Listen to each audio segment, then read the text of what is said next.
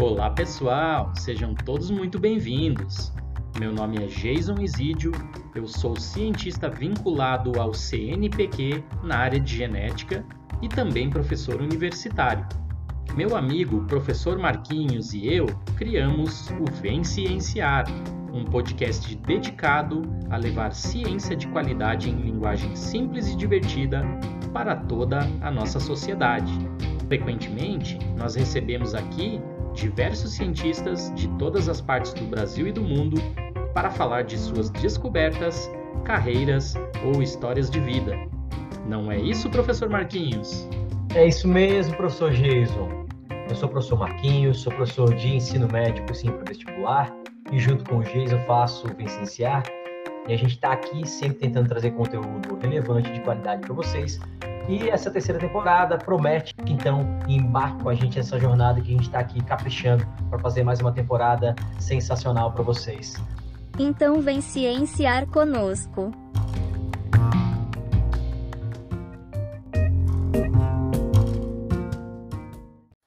Bom dia, boa tarde, boa noite, pessoal. Estamos aqui com mais um episódio do Vem Cienciar.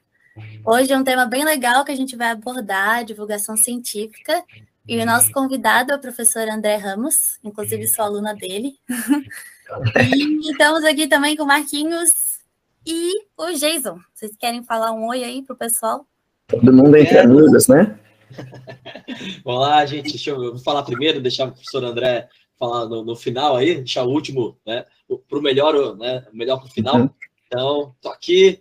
Hoje a gente está é, com o professor André aqui recebendo para falar sobre divulgação científica, sobre os projetos que ele tem, um específico aqui muito legal que eu acompanho bastante, então estou bem animado para esse papo. É isso aí, galerinha, com toda certeza estamos bem felizes hoje. Chamar atenção aqui que é o nosso centésimo episódio. Olha só, chegamos finalmente no número tão esperado. Soltar uns foguetinhos aqui depois.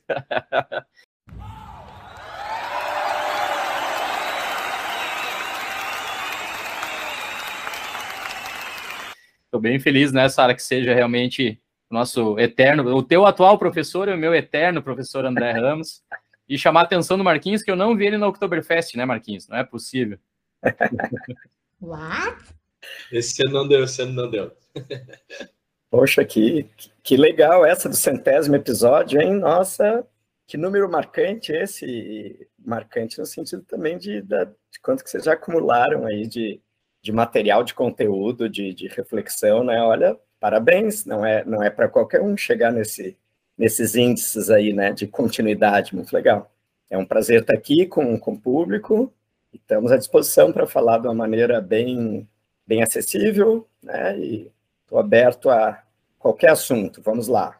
Se tu puder, André, antes da Sara te largar já uma primeira pergunta, falar um pouquinho mais especificamente aí da tua vida, se apresentar, tua graduação, teu mestrado, teus pós-doutorado aí, dá um resuminho da, do que tu fez até hoje. Poxa, que a minha vida é um zigue-zague tão grande que, que eu acho que vai deixar pessoal meio, meio tonto, porque eu, eu mudei muito, de, eu dei muita guinada na minha vida, né? Assim, só para puxar, fazer o contato com a, com a cultura da infância, assim, né? Esses tempos até postei, o Jason viu, da minha primeira experiência com pesquisa foi numa escola pública quando eu tinha nove anos.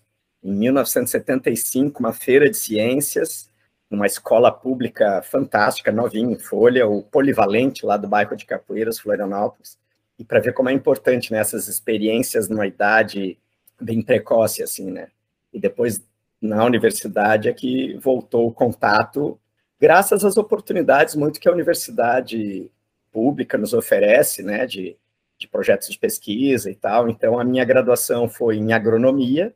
Eu entrei em agronomia não pensando em plantas, mas em animais, sempre foi meu interesse, porque eu tenho uma origem é, familiar é, ligada a meio rural e mais ligada à pecuária. Então, eu, eu sempre tinha um, uma ligação mais forte com produção animal né, ou zootecnia.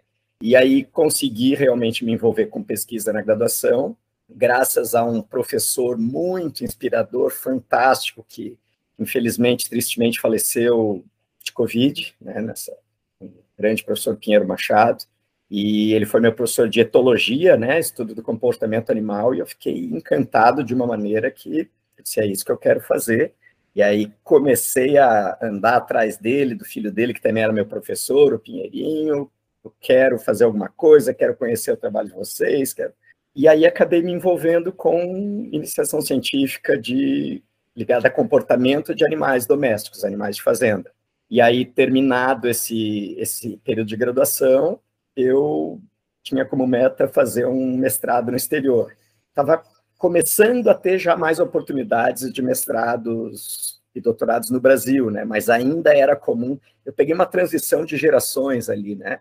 Antes de mim, o pessoal pós-graduação era a grande maioria no exterior, e na minha geração já tinha grupos bem sólidos, São Paulo, Porto Alegre, Rio de Janeiro, mas eu daí tinha muita vontade de morar fora e usei o argumento para o CNPq que a área que eu queria de comportamento animal, etologia, não tinha no Brasil, não tinha onde me formar nessa área.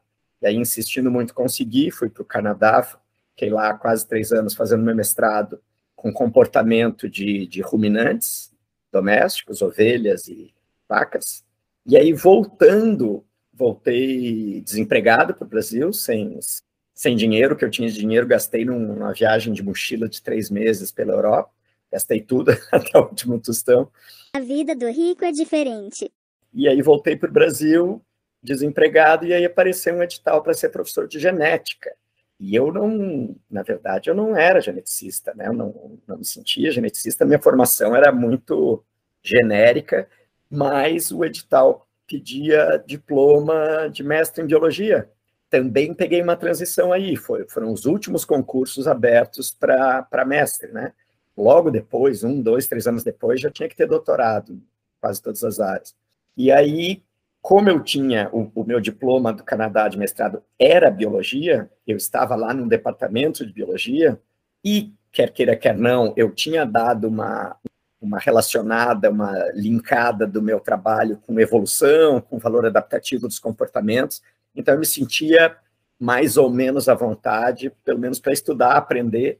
E como eu estava desempregado, e a UFSC entrou em greve, era um ano sim, um ano não, né, as greves, aí eu tive tempo de estudar, ficar em casa estudando, estudando, estudando, estudando, aprendendo, e consegui ficar em primeiro no concurso e virar, aí sim, virar geneticista, né, com 26 anos, eu virei professor da UFSC, e aí a minha meta de doutorado era juntar as coisas que eu gostava, que era o comportamento animal, com essa nova, esse novo desafio e obrigação e, e compromisso que eu tinha assumido de, de fazer genética, de ensinar genética, de pesquisar genética. Então eu falei, ah, quero agora genética do comportamento. Mas eu queria ir para a França. E, de novo, meio como ir para o Canadá, assim, não era tanto uma, motivação acadêmica, assim, era porque eu, na minha mochilada de três meses pela Europa, eu tinha me apaixonado pela França, pelo idioma, não falava nada, mas achava bonito e, opa, quero aprender. E aí comecei a mandar cartas, na época era fax ou correio, para vários lugares da França, dizendo: escuta, quero fazer em genética do comportamento, tem vaga para mim? Até que o meu orientador francês me, me aceitou num laboratório que estava recém sendo criado, de genética do estresse, e, e, o meu orientador trabalhava tanto com animais domésticos como de laboratório, mas eu procurei ele pensando em animais domésticos. Eu vi que tinha suínos e comportamento materno de porcos e tal, estresse. Ele disse: não, animal doméstico tá, as vagas estão ocupadas, estou precisando de alguém para trabalhar com rato. E eu disse: poxa, rato? Eu não sabia nem o que era, eu achava que rato era camundongo, na verdade. Quando eu vi o rato mesmo, eu levei um susto do tamanho. Aí eu disse: ah, é isso, é rato. Aí eu disse, tá, mas rato para trabalhar com o quê? Com ansiedade. Eu falei, pô, ansiedade eu só conheço por ser ansioso, porque eu não sabia mais nada de ansiedade. e mapear genes, mapear regiões do genoma relacionadas com ansiedade, que eu também não fazia, nunca tinha feito técnicas de molecular, né? Era muito novo, a gente não tinha aparelho de PCR, aqui não tinha nada. Então era um desafio triplo, né?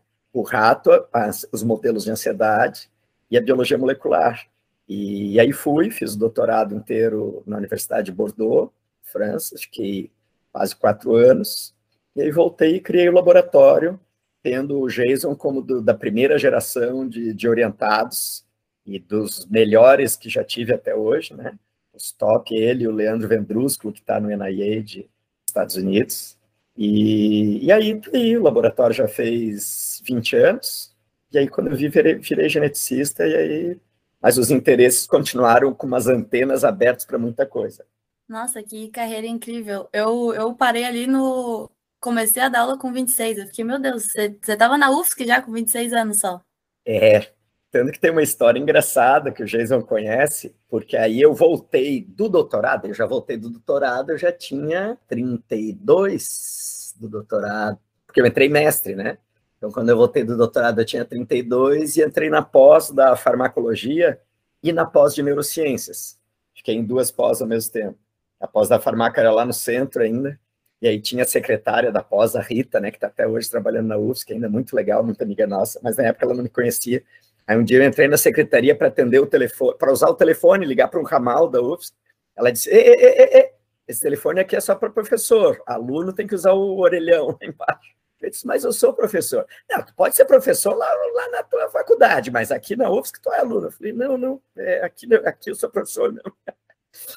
Então, Nossa, que tinha, legal. Eu tinha e é... aparentava um pouquinho menos, então uhum.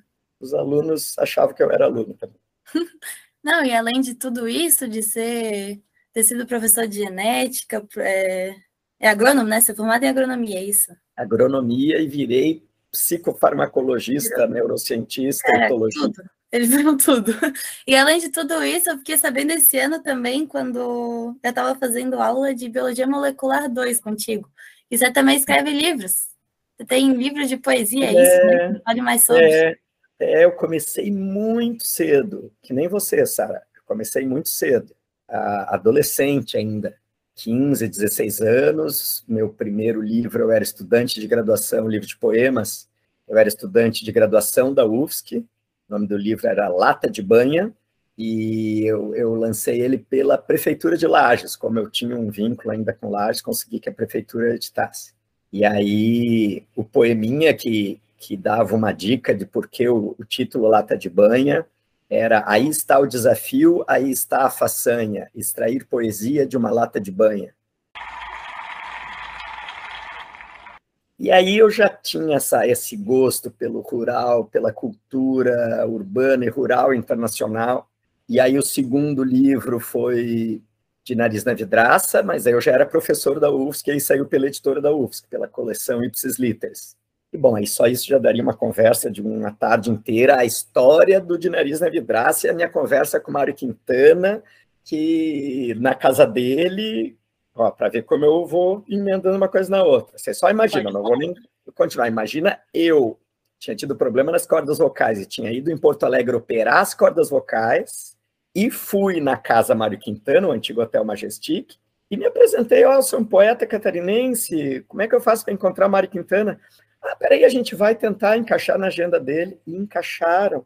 Só que eles encaixaram para depois da cirurgia no Hospital das Clínicas. E depois da cirurgia eu não podia falar, eu tinha que falar sussurrando bem baixinho. E o Mário Quintana já estava surdo, meio, bem, problema auditivo bem avançado. E eu fui recebido pelo Mário Quintana na casa dele, e a conversa era eu falando bem baixinho, a sobrinha dele falando bem alto para ele, e aí eu entreguei os originais, ainda do, do De Nariz da Vidraça, né? Aí ele saiu, esse livro saiu um pouco antes de eu ir para o doutorado, e aí depois, o, te, o último, terceiro, que já está fazendo um tempinho, o Anjo ao Contrário, foi em parceria com uma outra geneticista, pintora, artista plástica, Nadir Ferrari, que deu aí uma obra já misturando artes plásticas e, e poesia, né? E, mas isso sempre teve muito presente em toda a minha carreira científica, inclusive a poesia me marcou muito, né? Porque começou muito cedo e eu, eu era poeta antes de, de ser cientista, né? Então, tem muita relação. É legal, porque a ciência não deixa de ser arte, né? Parece que você está fazendo coisas muito é... diferentes, mas está tudo conectado, é tudo a mesma coisa. É, e você acha conexões, né? Eu me lembro que no meu mestrado no Canadá, quando eu escrevia o, o meu projeto de, de, de, tese, lá se chama tese de mestrado, e não, não, quando já era tese mesmo, já era a, a tese final, manuscrito, um membro da banca devolveu dizendo, olha, você tem que escrever de uma maneira mais objetiva, a ciência não é assim, você é cientista, você não é poeta. Eu disse, não, é que na verdade eu sou. é por isso que eu escrevo desse jeito. E aí eu fui aprendendo a me disciplinar para escrever de uma forma mais objetiva, né? Mais, é. mais adequada ao mundo científico e mais, mais ainda volta e meio escorrego, ainda sai uma coisa meio, meio literária. É, mas como a Sara falou, escrever um artigo científico e, e ter um poder de síntese para botar as informações ali também é, é uma arte, né? Para saber. Bom, uh, professor, eu vou perguntar para você aqui sobre a questão da divulgação científica. Eu e o Jason, uh, a gente é. A Sara está chegando agora na, na, na casa, na, na, empresa, né? Uhum. Tá na estágio probatório, tá no estágio probatório ainda. Né? Ela ainda não tem a canequinha, então não é. Tem que ter a canequinha. ah, eu quero a caneca. A minha tá em branco, ó. A minha tá em branco também, ó. Opa, vamos achar uma professora também.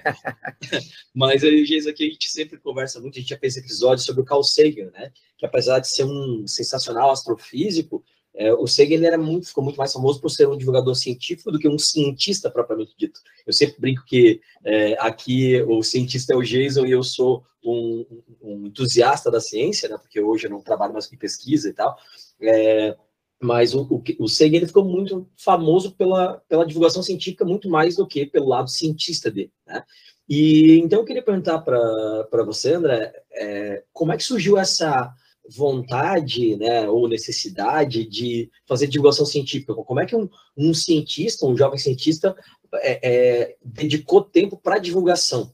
Né? Porque muitas vezes as pessoas não conseguem fazer as duas coisas, né? A gente tem divulgadores científicos sensacionais no Brasil, a gente tem um, um colega nosso de graduação, o Marcelo Valério, que faz um trabalho sensacional na UFPR de divulgação científica, então a gente sabe o quanto é difícil, né? Eu queria te perguntar como é que, como é que foi essa passagem para a divulgação científica. É, então deixa eu contar. É, eu também não consigo fazer duas coisas, é, então por isso que foi uma guinada grande na minha vida e eu já não era mais tão jovem assim.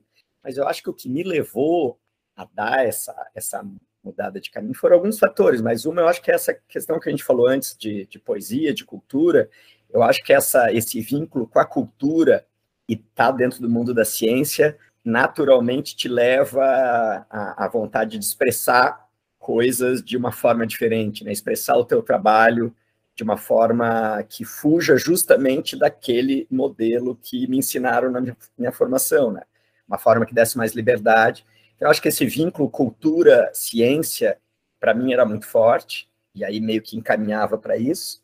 A outra coisa, eu acho que eram os meus múltiplos interesses. Eu, eu, eu eu tenho, tinha e continuo tendo dificuldade de, de me interessar por muito tempo numa coisa só. É, mesmo na ciência, eu me interesso por muitas áreas diferentes e por coisas fora da ciência.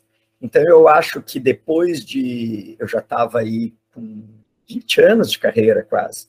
Já era professora há quase 20 anos. Quando eu sentia.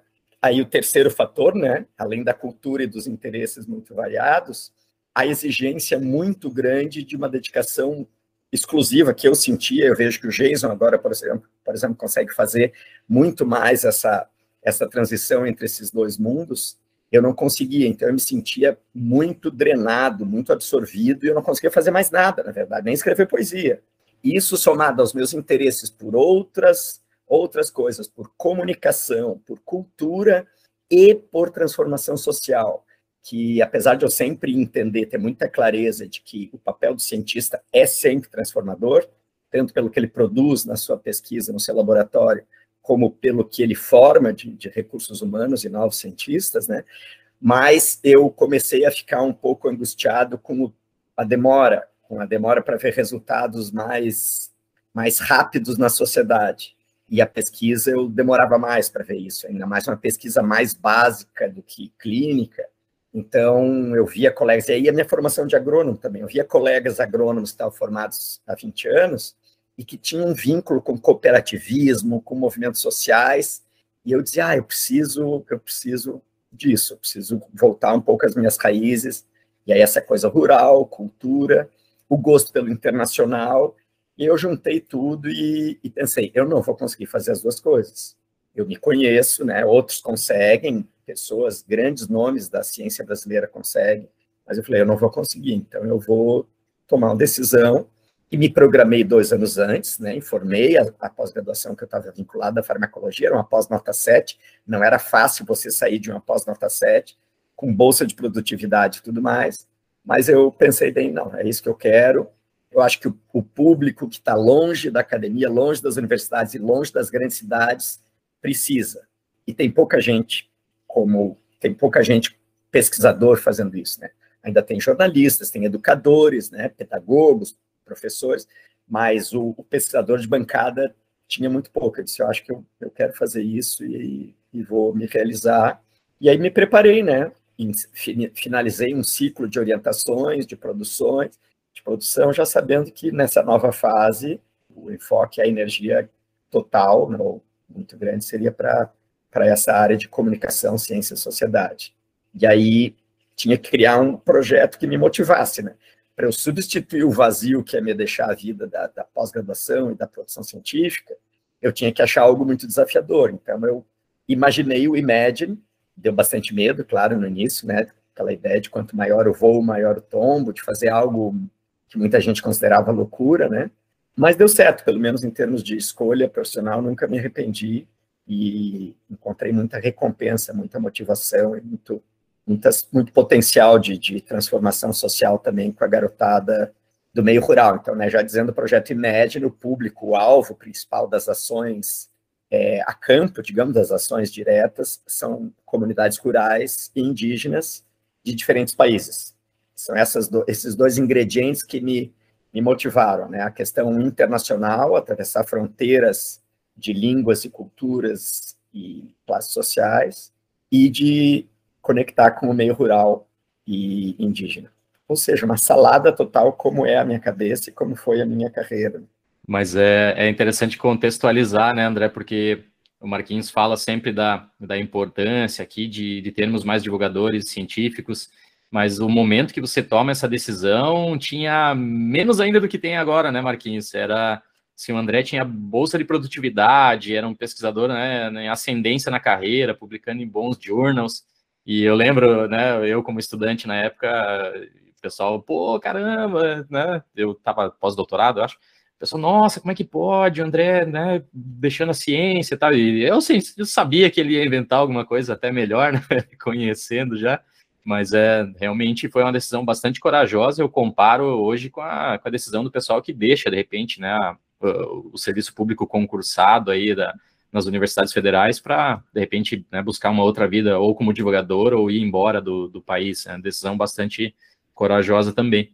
Mas, André, entrando nesse assunto realmente do Imagine, que acho que já é um espetacular sucesso, certamente a Sara Marquinhos adoram né, o Imagine, e eu não sou diferente. Né? Você falou já que o objetivo principal do, do projeto é levar aí ciência para as comunidades isoladas. E conta um pouquinho do, do que, que andou rolando, né? Porque a gente sabe que, pelo menos uh, nessa tua breve explicação do Imagine, a gente já sabe que a coisa foi muito mais além, né? E gerou frutos muito interessantes, né? Inclusive com jogos e premiações, artigos espetaculares em revistas prestigiosas. Então, faz um resuminho aí para quem não conhece o Imagine. É, o Imagine, é, o, o, núcleo dele, digamos, a alma do Imagine, era se deslocar da universidade, professores e alunos de pós-graduação, jovens pesquisadores e alunos de graduação, era a gente se deslocar fisicamente com equipamentos e materiais científicos para ter uma imersão e para alguma escola distante, longe, com pouco acesso a tudo, né?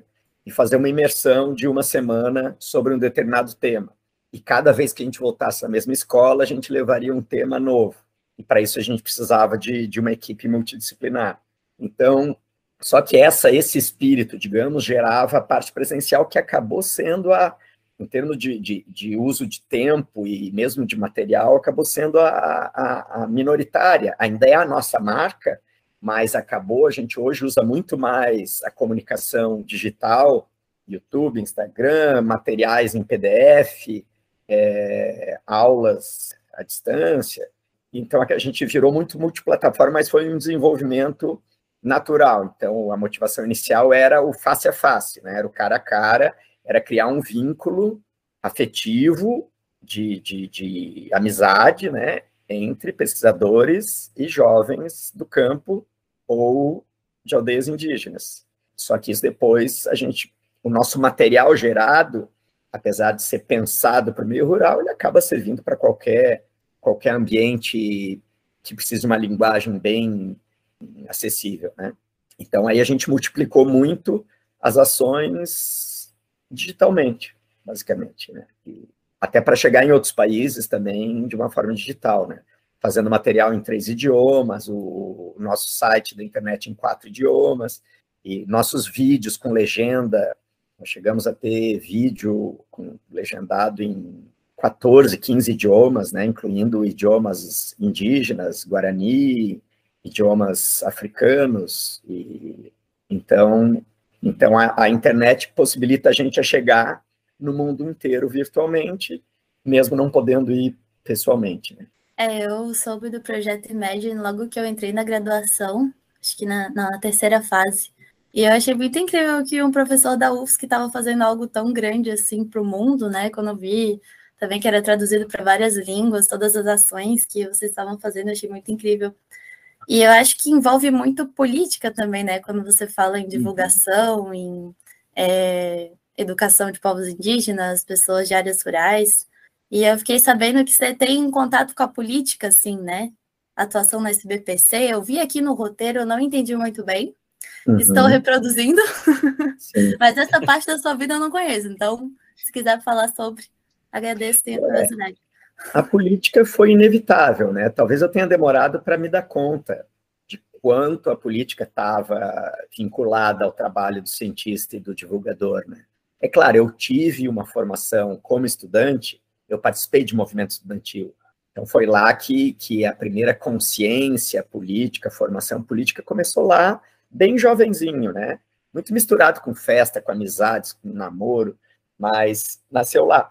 E depois, na, na universidade, você foca muito na parte produção científica, mas quando eu comecei a abrir a porta para a sociedade, para a comunidade, para comunidades científicas, aí você vê que tudo é política mesmo, né? E aí, graças a um grande amigo e colega, o professor Paulo Hoffman, né, que foi um professor muito conhecido, é ainda muito conhecido na biologia, apesar de estar aposentado, ele era apaixonado pela SBPC, e dizia, André, você tem que entrar na SBPC. E quando eu vi que a SBPC, Sociedade Brasileira para o Progresso da Ciência, sociedade fundada em 1948, tinha como pilares a divulgação científica, levar a ciência para a sociedade e é, participar da, do desenho da definição de políticas públicas para o país, eu disse, opa, perfeito, é a minha cara isso aí. Para propagar o nome, a palavra da ciência. E aí, então, a política que eu entrei foi uma política de, de é, militância científica, ativismo de defesa da ciência e da educação, através da SBPC. E aí eu virei sócio, depois virei secretário regional e, e dediquei muito tempo a esse trabalho.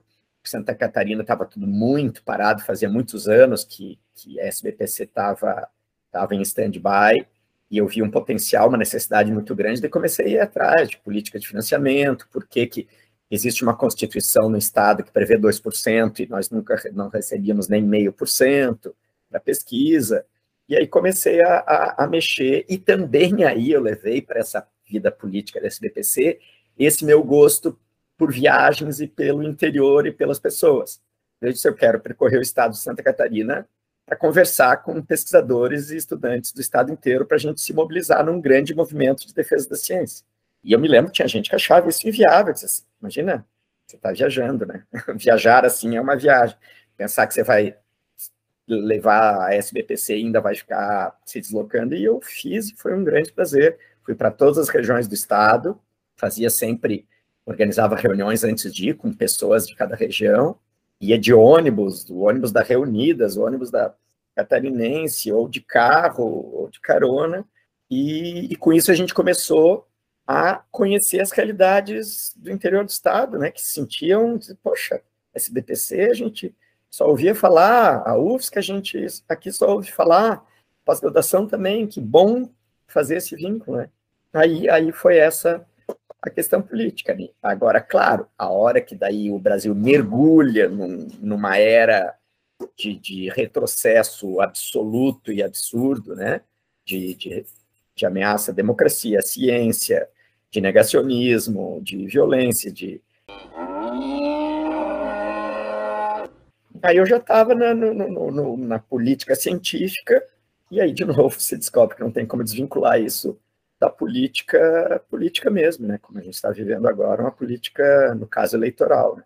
Mas que os cientistas têm que se posicionar. Então, sempre me posiciono como uma, é, um cientista, né? Até no meu Instagram, que eu abri recentemente, só pelo momento que o Brasil estava exigindo, eu botei lá, né? Um cara interessado em educação, ciência e cultura. A política é só consequência.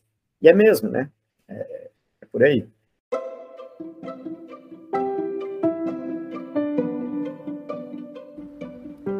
Você gosta deste assunto? Quer saber mais a respeito dele? Então você pode interagir conosco nas nossas redes sociais. As nossas principais redes são o Instagram, Vencienciar, ou o nosso canal no YouTube. E se você quiser nos ajudar a melhorar o mundo através da ciência, você também pode divulgar este podcast para um amigo ou familiar.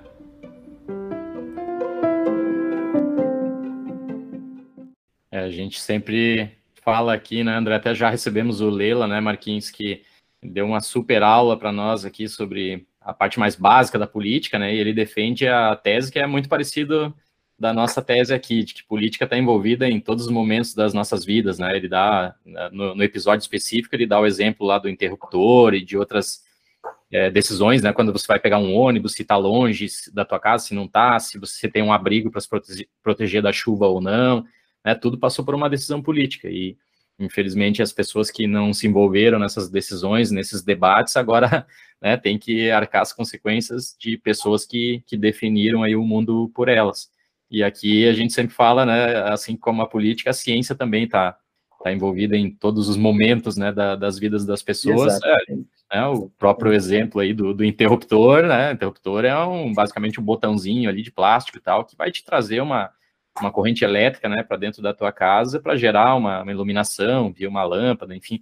Então, tem ciência, tem política em todos os momentos, é, mas, de novo, Marquinhos e Sara, assim, é, não é o usual, né? É, a gente vê poucos cientistas se posicionando politicamente ou mesmo atuando né, como políticos. Marquinhos já falou várias vezes aqui, né, que da, da, da importância, pode até comentar sobre isso, né, importância de ter cada vez mais cientistas políticos, né, né dentro da, da, da, política, atuando dessa maneira, mas realmente eu fico pensando, bom, temos que abrir mão de alguma coisa, né, para não dá para abraçar tudo. É, é uma, uma, uma coisa uma coisa que eu descobri também, um mundo que eu descobri, porque para mim a visão política era uma coisa mais dentro da academia e nessa relação de divulgação científica. Mas eu descobri o mundo dos poderes, poder executivo, legislativo, judiciário menos, que era um espaço que não tinha a nossa representatividade em Santa Catarina, né? É, e precisava, então, a hora que você descobre esse mundo, você começa a entender que existem orçamentos, que para ter um orçamento do Estado tem que ter um projeto de lei do país também, né? Um projeto de lei orçamentária que tem que ser aprovado, e ali entram negociações. E então você descobre um mundo que onde você tem que ocupar. Aí você descobre que você tem inclusive a obrigação de ocupar. E principalmente a, o grande mito que se desfaz é político é tudo igual, não vale a pena. Não é verdade, não é verdade mesmo. Ainda bem, né? Ainda bem que não é verdade. E então tem tem políticos preocupados com educação, tem políticos preocupados com ciência, em todos os lugares, né? Pessoas como nós que foram por esse caminho. A gente tem que formar uma rede desses bons políticos com cientistas e professores educadores dispostos a gastar seu tempo para articular e organizar e criar um movimento de defesa da educação e da ciência. Isso o brasileiro tem muito que aprender ainda. Né? Muito, né, André? Eu tenho, eu vou te cortar aqui um pouquinho, Geis, mas eu, o Geis falou do Lela, né, que é um colega, um amigo que eu tenho aqui, que é, foi vereador aqui em, em Floripa e tal, ele tem uma, um cuidado, uma preocupação com a educação e com a ciência, né? E isso já começa da, do, do, do, âmbito municipal e tem que ir para o estadual, a gente tem que eleger eh, deputados estaduais se preocupem com educação e com ciência, federais também, então tem, tem que ter representatividade. Isso só vai acontecer quando cientistas entrarem em cargos públicos, porque é, a, a, força ainda é muito pequena né, de políticos de carreira que tem essa noção. Então a gente precisa que cientistas virem políticos, né, para a gente conseguir é, é, trazer isso né, para o ambiente político ali, do legislativo, para o executivo e tal. Mas eu estava querendo comentar aqui que eu vejo muitos amigos meus que são da ciência e tal, muito neutros nesse momento. Então aqui a gente está né, tá no momento. A, gente no Vicenciário aqui nunca teve problema nenhum se posicionar, em nenhum momento. Eu, como educador, nunca tive problema em me posicionar. Em sala de aula, não, não costumo falar mas ah, nas minhas redes sociais, eu, mesmo que sendo criticado por alunos, colegas e tal, eu me posiciono porque eu acho que é importante. É, e eu vejo que tem muita gente muito neutra, né? Nesse momento, tá neutro, cara, é, é, é escolher um lado. É ser cúmplice, né? Ser neutro, você vê uma agressão, você vê um uhum. assassinato, você vê um ataque, um ecocídio, e ser neutro é, é cumplicidade. Né?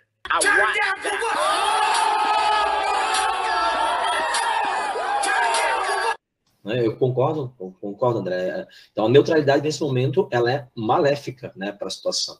Acho que muita gente, eu me posiciono o tempo inteiro em rede social e tal, porque queira ou não queira, a gente acaba tendo um aluno que às vezes tem um pensamento que vem da família e tal, mas é, ele vê em você algum valor, né, como uhum. professor, como pessoa, e ele vem conversar contigo. Então, muitas vezes tu consegue abrir um pouco a, a cabeça de alguns alunos, uhum. né, e acho que que Sim. vale muito a pena isso. Sim. E outra coisa que eu queria, antes de passar a palavra para você de novo, é, André, por favor, faz contato com o Paulo, que a gente está querendo ele no episódio aqui, ele está se escapando. Né, ah, tá.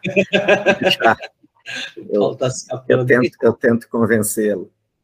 Agora, realmente, tendo o André tendo participado aqui com a gente, fica mais fácil, né, Marquinhos? Ganhamos um selo de credibilidade alto. aí Olha, você já tem, vocês já estão aí com o nome bem consolidado. É, ainda sobre a questão política que o, que o Marquinho tocou, o, uma dificuldade, uma barreira para o cientista se tornar um político eleito, concorrer a um cargo público ou um professor, é, é voto. E acho que um erro é imaginar que um cientista poderia se eleger só com voto de cientista, ou que um professor só poderia se eleger com voto de professor ou com voto de aluno. Não se elege, não se elege tem que abraçar outras causas e tem que chegar nas comunidades, nos movimentos. Se você achar que os colegas pesquisadores vão, vão te eleger, não tem mais nem para chegar, nem para fazer cócega. Então, é preciso um trabalho que vai além do trabalho de cientista, né?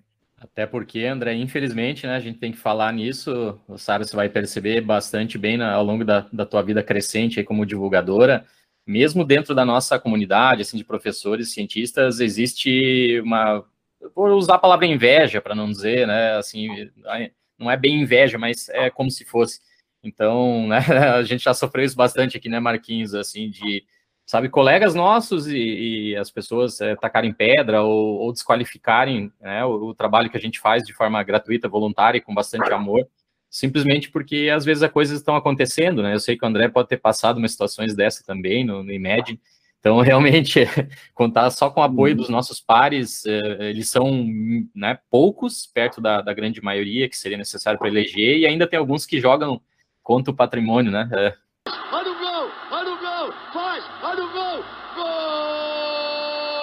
Enfim, faz parte é, da vida. Eu, eu, acho que existe um preconceito, na verdade, muito grande na, na minha geração era muito grande, eu acho que hoje ainda existe, que é de achar que divulgação científica é para cara aposentado, ou para quem não sabe fazer mais nada, né?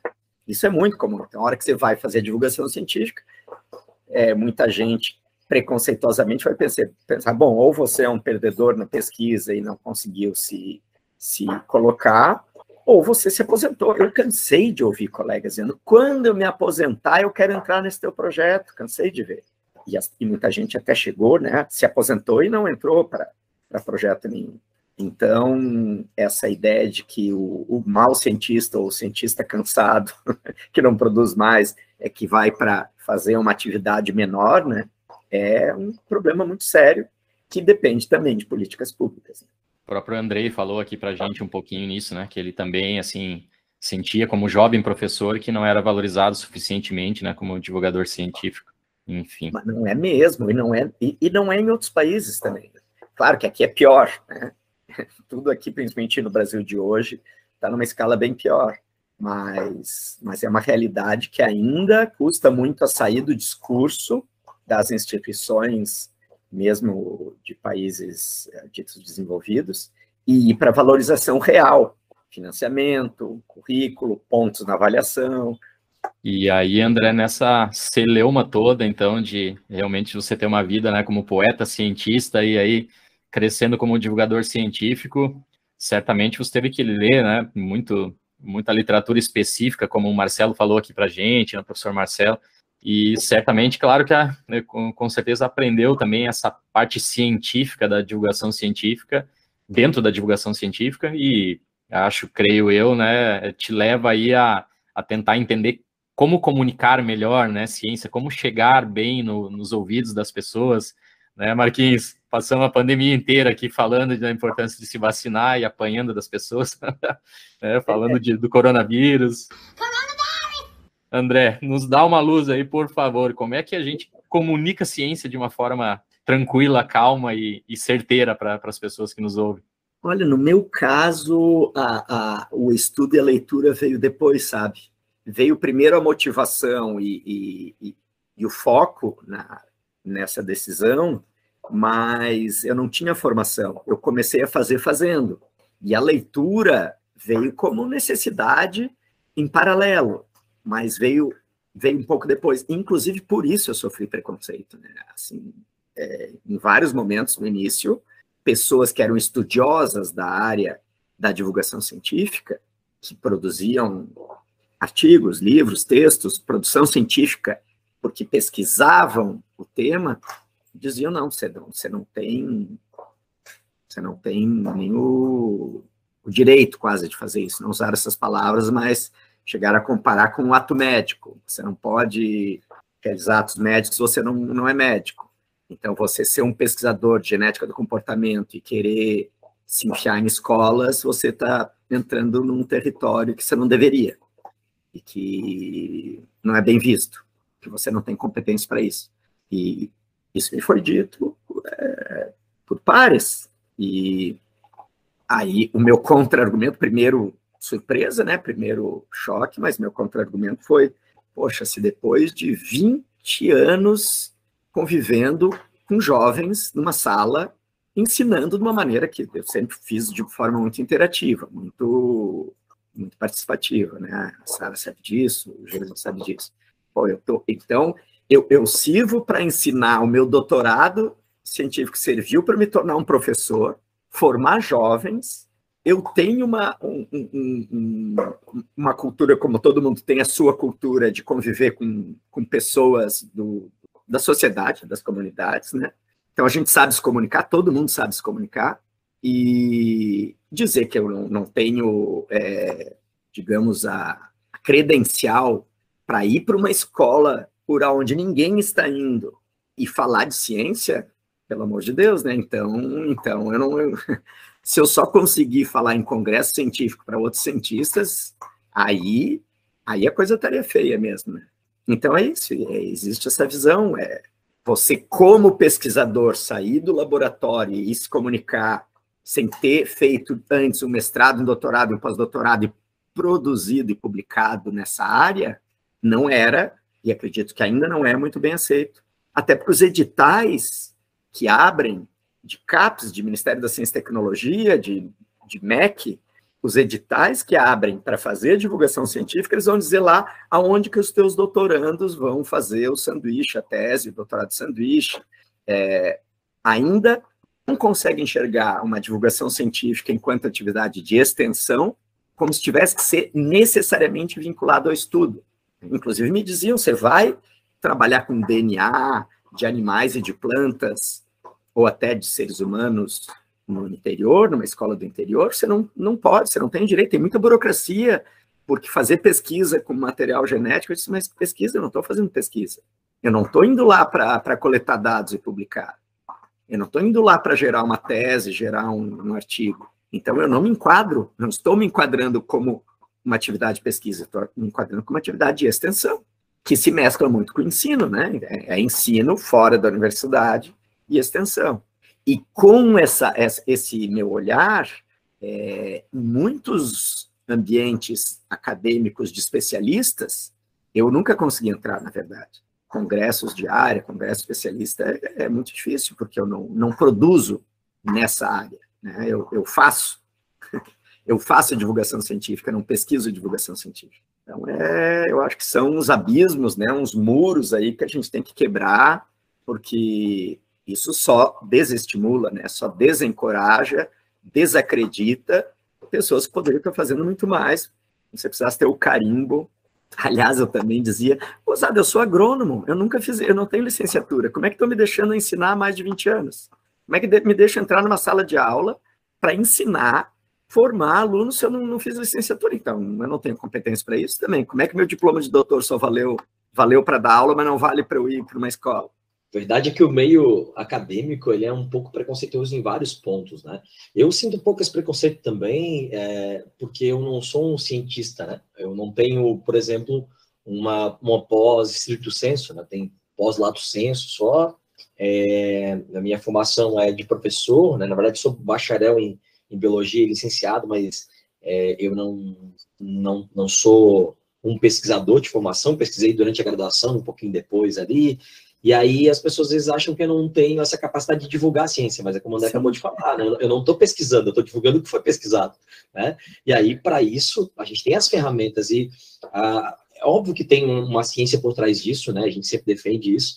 Né? A gente tem várias maneiras de divulgação, tem podcasts que fazem é, uma divulgação com um aprofundamento maior dos temas, mais focado para quem já é da ciência. A gente tem uma outra proposta de ser né, uma, uma, uma, linguagem mais acessível. Aí tem é, é, perfis de Instagram que faz divulgação científica. Então, tem várias maneiras, né? Que é importante divulgar, né? Então, alguns vão ser, é, se identificar mais com uma maneira ou com outra, mas o importante é que a ciência seja divulgada, né?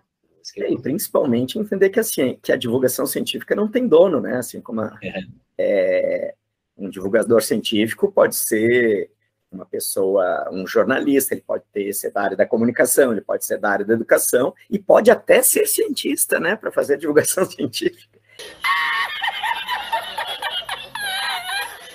Então, essa ideia meio de reserva de, de mercado ou de território, né, uma coisa, não, aqui só pode entrar quem tem na carteirinha, é um, é um pensamento muito atrasado, né, e tem que mudar urgentemente. E essa tentativa, André, da, da disciplina que você criou agora na, na UFSC, inclusive a Sara pode falar o que, que ela está achando, a Línguas na Ciência, é um pouco uma tentativa de diminuir esse abismo todo que, que você bem pontuou aqui para a gente? É, é, é, é, aí é, um, é uma tentativa com um objetivo e um método diferente, porque nessa disciplina, né, as línguas da ciência, ou The Languages of Science, ela nasceu de uma cooperação internacional eu passei um ano, o ano de 2021, um ano e um pouquinho na França, como professor visitante na Universidade de Bordeaux, para desenvolver um projeto de divulgação científica que, na verdade, tinha que estar inserido na, na, nos currículos da Universidade de Bordeaux. Então, eles, eles queriam o meu know-how, minha competência, e lá foram muito mais abertos do que, do que muitos meios acadêmicos no Brasil muito mais. Nunca ninguém me perguntou cadê tua publicação nessa área para poder fazer isso. Eles se baseavam na, na experiência, nos resultados, né, no, no, que você mostrava. E só que aí o enfoque era formar cientistas, não mais na escola, mas na universidade, né? Então agora o enfoque é em graduandos. Então é quem já está no ambiente universitário, que já está encaminhado para se tornar ou um cientista ou um profissional que esteja uma formação científica, né? pode ser um profissional liberal, pode ser um servidor público, pode ser é, um autônomo, um empresário, mas assim, formar o futuro cidadão na sua formação científica, inserir a sociedade, inserir a comunicação científica. Então, foi um objetivo bem já diferente, né? Mais, mais ambicioso, talvez por um lado, porque aí implica entrar nos currículos, né? Entrar no currículo da Universidade Francesa, entrar no currículo da Universidade Federal de Santa Catarina e fazer algo que nunca foi feito com um formato completamente fora dos padrões e que aí é uma outra maratona, né? Uma outra luta para resolver administrativamente e até politicamente, na né? política administrativa. Bom, mas tua disciplina é inglês não pode ser. Iraque e and Saudi África, play same. Tua disciplina é para um monte de curso, tua disciplina tem que ter uma seleção, não pode ser. E aí entra em, em, em conflito com regimentos, com resoluções, tanto do Brasil quanto da França. Né? A rigidez acadêmica dificulta, mas ela já está na segunda edição, no segundo ano. Foi uma experiência incrível, completamente inovadora para mim e para todo mundo. Eu, eu disse para os alunos já do ano passado, bem mais do que para esse ano, esse ano ela já está mais formatada, mas no ano passado, disse, oh, vocês são coautores disso, pessoal. O que a gente vai fazer aqui, eu tenho um norte, eu tenho propostas, mas eu nunca testei na minha vida. Nós vamos ir testando e adaptando e no final nós todos seremos coautores dessa, dessa disciplina. E, e assim foi, né? Foi muito ajustando à medida, como é que diz? À medida que a carroça anda, as abóboras vão se ajeitando. Então foi assim, e mas foi, foi feito. Chegamos no final. Né? E agora estamos na segunda edição, já numa situação diferente, porque a primeira edição eu estava fisicamente na França, eu podia ter contato com os estudantes franceses, e estava à distância em relação aos estudantes brasileiros, que inclusive os estudantes brasileiros ainda não tinham saído da, do, do remoto, né? Os franceses, como a, a França teve responsabilidade, né? Não tinha um governo negacionista e tratou a, a, a pandemia com a seriedade que todo país que tem um governo que se, se preze, né, deveria tratar. Então, lá eles fizeram um controle muito mais é, baseado em evidência, em ciência, e conseguiram sair antes. Então, eles já tinham voltado para a sala de aula, já estavam no campus, já estavam num ambiente muito legal, e aqui estava todo mundo preso, preso ainda no, na tela do computador. Agora está diferente, os franceses é que estão vendo a gente pelo computador, e a gente tem uma sala de aula onde a gente pode se encontrar fisicamente com os estudantes daqui de Santa Catarina.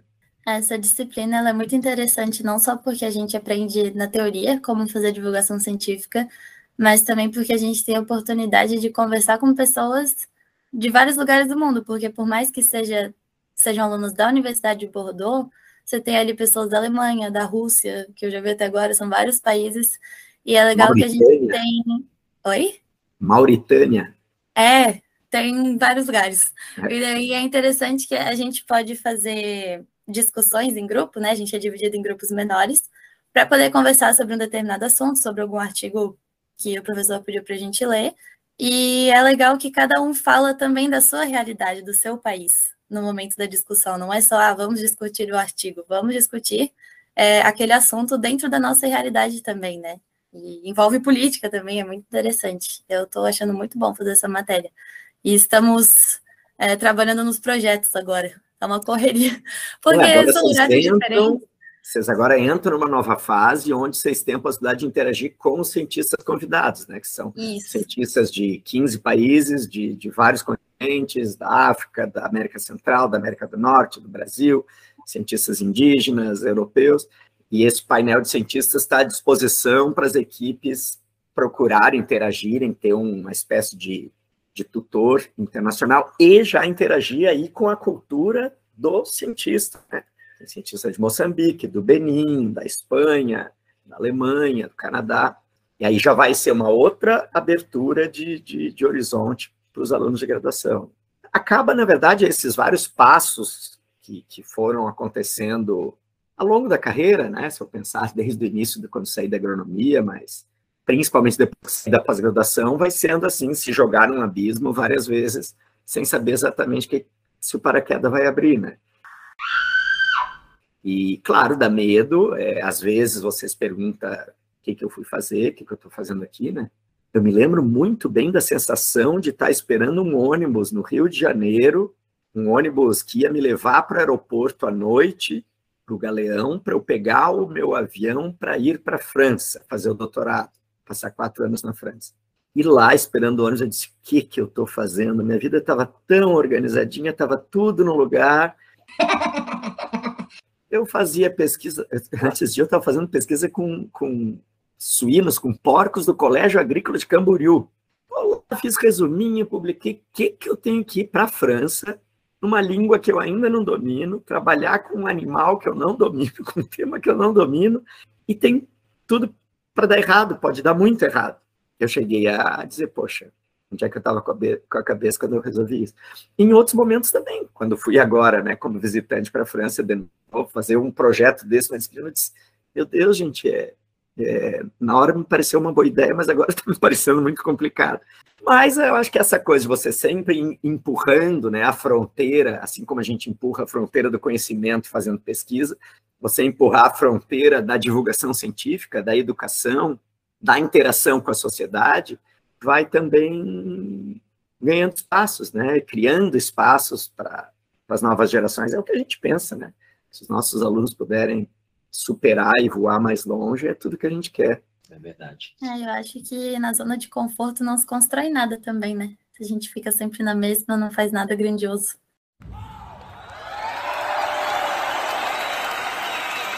Verdade. Bom, André, então, já que a gente comentou sobre o projeto Imagine aí, fala para a gente como é que, quem quer conhecer mais o projeto, como é que pode acessar e, e né, mais dicas que você pode dar para a gente aí, para quem quer saber mais sobre o projeto e também sobre divulgação científica de forma geral. Olha, o projeto ele tem várias plataformas que as pessoas acompanham de várias maneiras, né? A, única parte que, infelizmente, muita gente vê e se diz, pô, eu quero ir para uma aldeia indígena, eu quero ir para uma comunidade rural. E isso desde que o Brasil caiu num abismo de trevas a gente não teve mais financiamento nem para uma passagem, nem para uma diária, para uma passagem, às vezes nem de ônibus ou para gasolina. Então, as idas a campo, elas, a, a, última que aconteceu no Brasil foi em 2017, e eu tive que fazer agora em 2021 na França. Tive que ir numa escola rural lá na França, porque aqui eu não tinha mais condições de fazer no Brasil. Mas tirando essa parte presencial, né, Inclusive, aliás, já que mencionei a França, vai acontecer de novo pelo segundo ano na mesma escola rural da França. Os colegas franceses vão levar de novo o módulo do IMED. O IMED já está consolidado pelo segundo ano na França.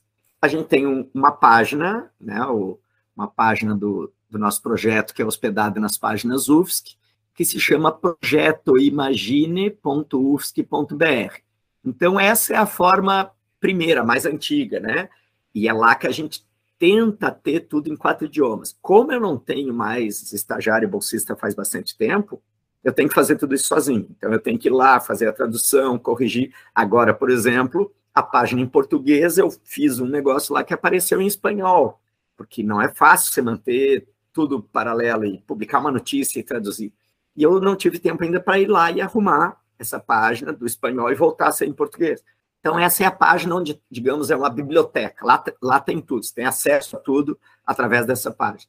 O YouTube, a gente teve um, um impulso grande na pandemia, transformando aulas, aí já não é mais nem divulgação, quer dizer, sei lá como é que, como que chama isso, aulas de genética, biologia molecular 1 e 2, e citogenética, que foram para o YouTube, tanto aulas, videoaulas, como aulas síncronas dialogadas com os alunos. E isso muita gente assiste, quer dizer, muita gente para mim, né? Não é nada para os youtubers aí, é? mas para o número que eu alcançava em sala de aula, é bastante gente. E aí, na pandemia, a gente lançou a série A Ciência na Pandemia, né? Mais uma, uma ideia meio maluca aí, mas que deu certo. Então, a gente fez quatro temporadas, cada uma com vários episódios, sobre os vírus, sobre os testes diagnósticos, sobre as vacinas e sobre os medicamentos. Isso também rende visualizações até hoje.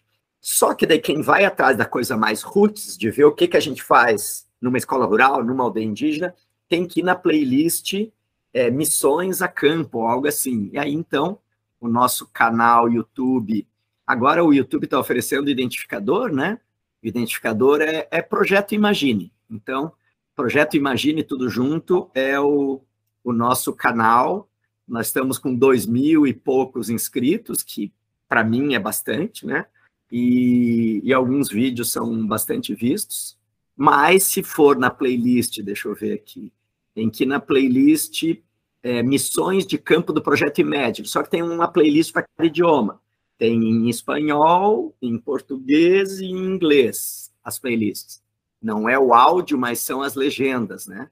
Então, lá dá para ver a parte mais emocionante, mais bonita, mais tocante, que é ver a gente interagindo com os descendentes dos Incas, que ainda falam quechua lá no Vale Sagrado dos Incas no Peru, com os jovens Guarani, com é, pessoas do interior de Lages, é, escola itinerante de Lages, e, e tem o Instagram, né, o nosso Instagram, que é o que está mais ativo hoje, mais atualizado, com mais, um pouco mais de frequência, com os meus seguidores aí, que é Imagine UFSC. É o nosso perfil no Instagram, lá a gente posta bastante notícia. O que mais? O Facebook, na verdade, está sendo mais levado a reboque do Instagram, né? E é isso. E no, no site tem PDFs, tem manuais, tem roteiros de atividades práticas em, em diferentes idiomas que dá para fazer em qualquer lugar do mundo. Inclusive os REAs, né, André? Para montar os joguinhos e coisa. Isso, os recursos educacionais abertos. Tudo que a gente produz é aberto. É um recurso educacional aberto que qualquer pessoa no mundo pode traduzir, pode mudar, pode inverter e adaptar ao seu contexto de forma autorizada por nós. Né? Então, a gente cria um jogo de madeira, esse jogo está lá. Tem manuais em inglês, espanhol e... Não? Inglês, francês e português. O manual do jogo Imagene, né? Tá lá, qualquer pessoa que trabalhe com madeira pode pegar madeira e fazer esse jogo na sua, na sua comunidade. Já tem gente lá na Tunísia que eu já mandei as peças de madeira que estão com a ideia de fazer impressora 3D esse jogo, no Palais de la Science. O quê? Como? Palácio da Ciência, lá. É, não, é em, não é em Tunis, é, é, outra cidade que agora me escapou o nome. Então, assim vai, né? A gente já levou para escolas aqui da, da Grande Florianópolis. E talvez mencionar também, né, já que a gente está falando de vídeos, o concurso Pangea, foi mais uma, né? Em 2017, a, eu tive a ideia de criar o primeiro concurso internacional e intercultural de divulgação científica, onde os candidatos tinham que ser estudantes de pós-graduação, mestrado ou doutorado, de algum país da América Latina ou da África. E a gente não ia ficar limitado ao inglês. Então, um aluno candidato poderia não falar inglês. Ele teria que falar ou inglês ou francês, ou espanhol, ou português. E é, ele poderia apresentar a sua tese, a sua pesquisa em qualquer uma dessas línguas. E teria, tinha um, júri, um júri com pessoas de vários países e continentes que avaliavam, inclusive líderes comunitários, etc.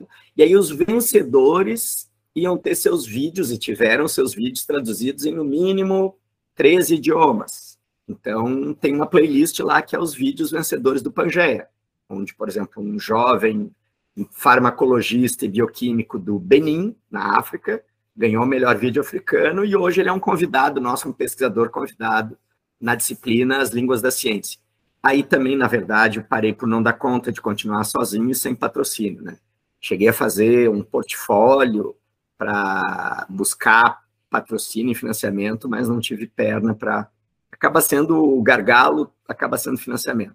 Então tá. Poxa, André, que aula que você deu para a gente. É, o, o Geisa, quando me é, avisou que você podia, poderia participar, fiquei muito feliz, porque apesar de eu não a gente não se conhecer pessoalmente, mas como eu conheço o Jason há, há 20 anos aqui, né? Então, e o contato que vocês têm é muito, muito próximo. A gente sempre conversa, fala dos seus projetos, né? Ele falou do, do Imagine, eu estou sempre né, acompanhando ali, é, compartilho muitas coisas do Imagine na minha rede social também, para divulgar.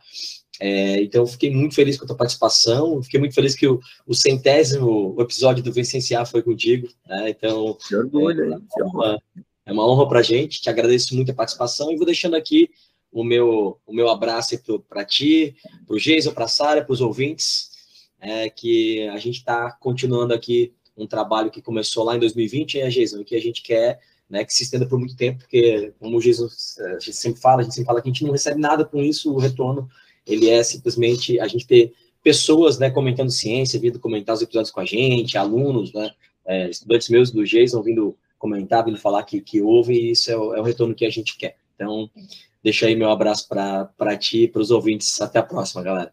É, eu vou me despedindo aqui também, concordo com o Marquinhos, baita aula, André, certamente a gente vai te receber mais vezes aqui, porque né, vocês perceberam nesse episódio que o André tem várias facetas diferentes de sucesso, né? E dá para estender o papo aí na poesia, na divulgação científica, na ciência, enfim, e deixar claro um recadinho, né, para as pessoas, assim como o Marquinhos falou anteriormente, nós nunca deixamos de nos posicionar ao longo desses últimos anos, né, independentemente das pauladas que a gente toma, das ameaças que a gente sofre, inclusive de alguns políticos, né, Marquinhos? Ah, é, teve, teve um deputado estadual aí que veio ameaçar e eu... Ah, legal, é, a gente adora haters, né? Isso é engajamento. e a gente realmente né, vai passar por um segundo turno da eleição, né, de uma das eleições mais importantes da nossa história recente. Então, né, vocês todos aí que gostam da gente, do trabalho, que né, procurem se informar, qual é o candidato que está do lado da democracia, da ciência, e que vai permitir que a gente continue fazendo né, esse trabalho aqui de tão bom grado com vocês, porque um lado permite isso e o outro lado, né, infelizmente, está tentando nos seivar há bastante tempo. Então, um grande abraço para vocês todos e até o próximo episódio. Bom, deixo também meu grande abraço e muito obrigado à equipe, né, essa equipe fantástica que está fazendo um trabalho que dá muito orgulho para a gente, né? A gente sabe que é baseado em idealismo, né? E não em num projeto comercial. Tomara que um dia possa se tornar um projeto comercial, né? Porque isso também é importante. Mas muito obrigado, foi um papo extremamente agradável e, e espontâneo. Vocês sabem realmente conduzir a, a conversa, a entrevista, para a gente ficar bem à vontade. Um grande abraço, muito obrigado para o público que está nos ouvindo. E como o Jason falou, como o Marquinho falou, é hora de se posicionar. Nunca vivemos um momento tão crucial, pelo menos da, da minha geração da década de 60 para cá. É uma decisão que vai definir o nosso futuro. E, na verdade, não tem. Se, se alguém se preocupa com educação, ciência, só existe um candidato que respeita, que compreende, que valoriza a ciência. Né? A dica é que começa com L e termina com ULA. Mas é isso aí. Votar do outro lado é votar pelo atraso não só de décadas, mas talvez de séculos. É, eu faço das palavras do professor as minhas, concordo plenamente. Então, votem consciente, galera. Quero agradecer aqui, vou finalizar o episódio. Obrigada, Jason, obrigada, Marquinhos, obrigada, professor. É uma trajetória muito incrível, muito inspiradora. Tenho certeza que os nossos ouvintes também gostaram muito e passaram a admirar muito você e todos, todos os trabalhos que você já realizou até hoje que ainda vai realizar, né? Então é isso aí, galera. Beijão e até a próxima. Tchau, tchau. Até a próxima.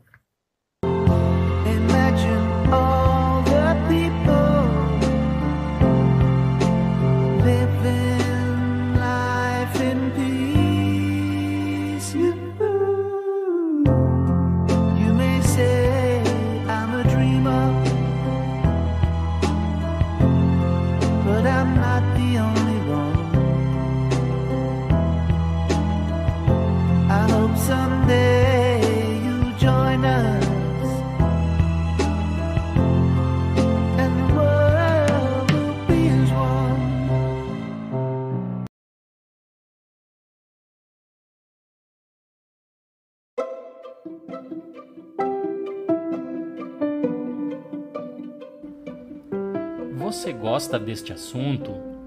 Quer saber mais a respeito dele? Então você pode interagir conosco nas nossas redes sociais. As nossas principais redes são o Instagram, Vencienciar, ou o nosso canal no YouTube. E se você quiser nos ajudar a melhorar o mundo através da ciência, você também pode divulgar este podcast para um amigo ou familiar.